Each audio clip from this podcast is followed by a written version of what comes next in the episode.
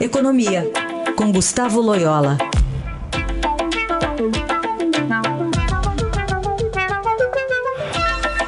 Loyola, bom dia. Bom dia, Raíssa.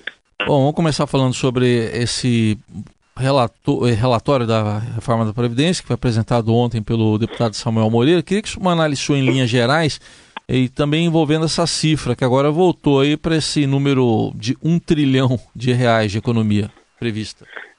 Pois é, essas cifras são bem a, a, aproximadas, né? Então, assim, não, não, não, é muito possível cravar exatamente, né? Qual é o número, né? Eles, eles vão e voltam, né? É, tem assim, vamos dizer assim, aquela velha história do copo meio cheio e meio vazio, né, Reich? Do, do lado do copo meio cheio, é exatamente isso. Quer dizer que o relatório preservou um, um número que ainda é bastante expressivo ah, em termos de economias, né? É, para em termos de benefícios nos próximos 10 anos. Então, não está muito distante, vamos dizer assim, da proposta original do governo. Então, esse é o, vamos dizer, o lado bom. O lado negativo, a meu ver, é a não inclusão dos estados e municípios. Né? enfim, não houve consenso político, govern alguns governadores não apoiaram aí a, a essa inclusão, né, com medo das consequências políticas. É, acho que bom, se perdeu uma grande oportunidade aí é, de, de caminhar uma solução para o problema dos estados, né?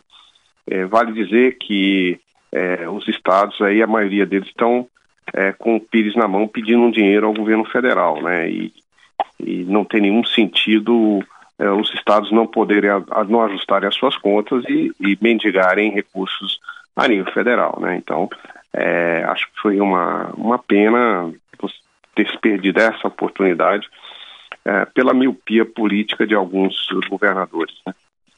A gente vê também pontualmente, Lola, resistências de algumas categorias profissionais, agora uma pressão muito grande em relação aos policiais, por exemplo, vamos chamar de policiais de modo geral, né? Carreiras policiais, e vindo até da base do, do presidente Bolsonaro, do PSL, né?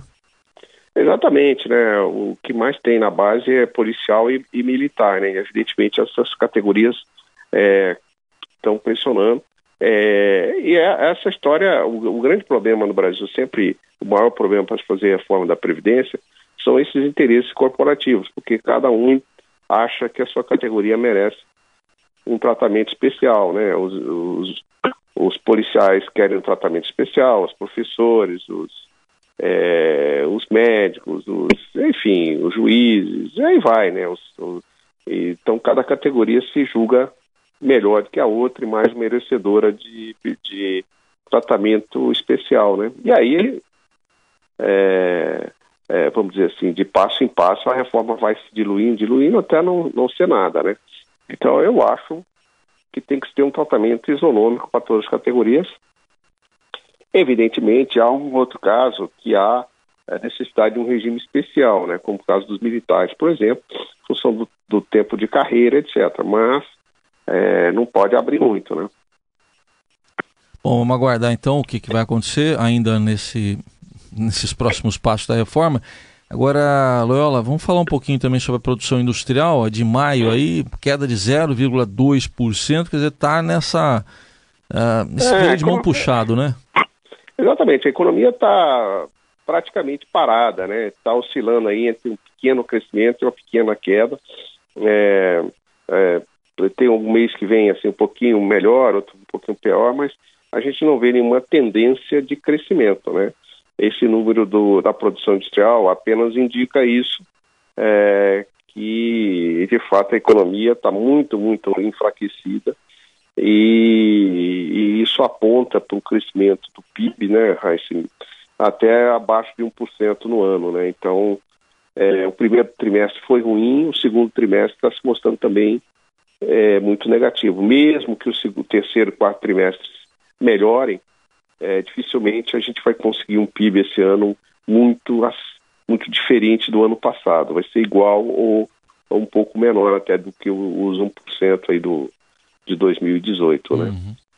Para a gente fechar, eu queria que um depoimento seu, Loyola, aproveitando aí a sua participação nessa, na história econômica recente, sobre os 25 anos do Plano Real. Há pouco a gente ouviu até aqui, na faixa da sete, o economista Pércio Arida falando da importância, contando bastidores aí de, dessa história de 25 anos de sucesso do Plano Real. O que, que você tem para contar para a gente?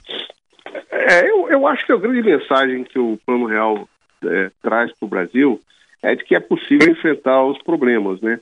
É que a gente consegue, quando quer, quando tem decisão política e tal, é, resolver é, problemas que são presentes há muito tempo e que são muito graves para o Brasil, né?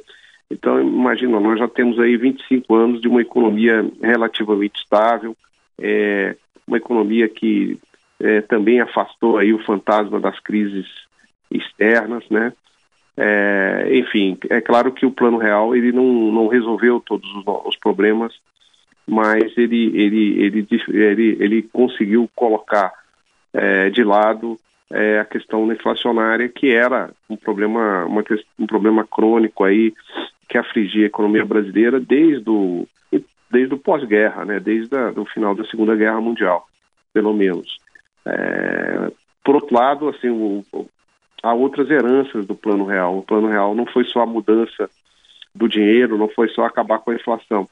Toda uma agenda de liberalização é, da economia, de privatização, de abertura econômica, é, tudo isso como começou lá no, ou foi acelerada com o Plano Real. É, essa agenda foi interrompida durante aí o governo, os governos do PT, principalmente o governo da presidente Dilma Rousseff, e foi retomada pelo pelo ex-presidente Temer, né?